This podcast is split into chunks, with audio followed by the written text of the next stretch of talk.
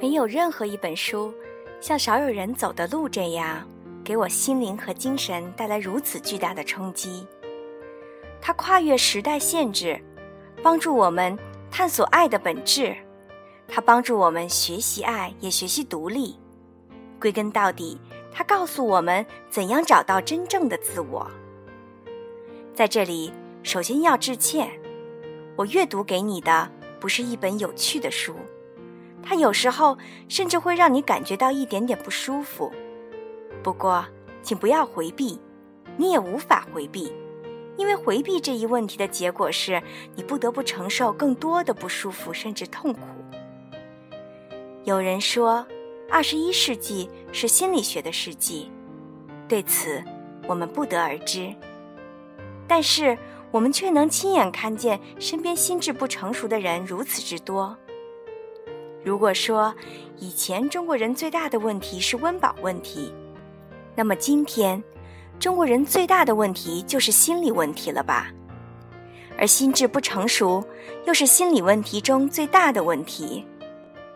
比如，应届大学毕业生选择考研的动机仅仅是害怕毕业，他们是害怕毕业，还是在拒绝成熟呢？无数大龄青年不愿意结婚。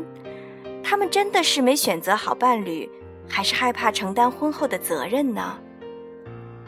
数不清的成年人一遇到难题就两手一摊，这不是我的问题。他们果真技不如人，还是不敢面对自己的问题呢？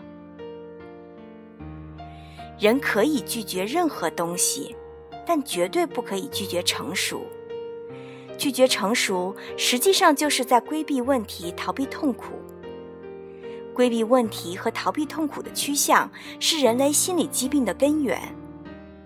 不及时处理，你就会为此付出沉重的代价，承受更大的痛苦。心智成熟不可能一蹴而就，它是一个艰苦的旅程。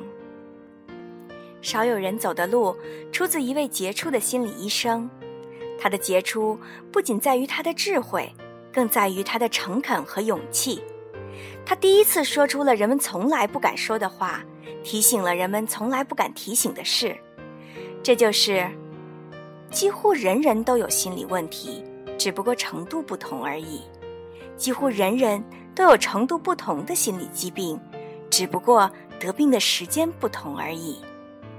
他的名字叫做斯科特·派克。斯科特激励我们要勇敢地面对自己的问题，不要逃避。直面问题，我们的心智就会逐渐成熟；逃避问题，心灵就会停滞不前。然而，我们在现实生活中逃避问题的人比比皆是。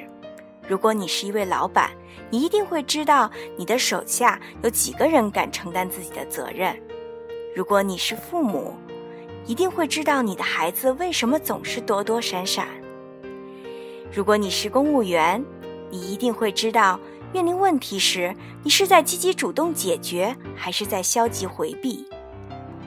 所有逃避者都在阻碍自己的心智成熟。一切心智成熟者，他们的人生之旅都是从直面问题开始的。